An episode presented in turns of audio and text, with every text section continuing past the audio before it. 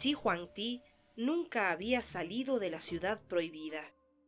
Siempre comió con palitos, hasta que un día decidió descansar en las afueras de la ciudad imperial. Allí recibió a un mercader venido de Occidente, quien le ofreció un juego de tenedores entre otros caros presentes. El mercader a su vez fue correspondido y comió con palitos por primera vez.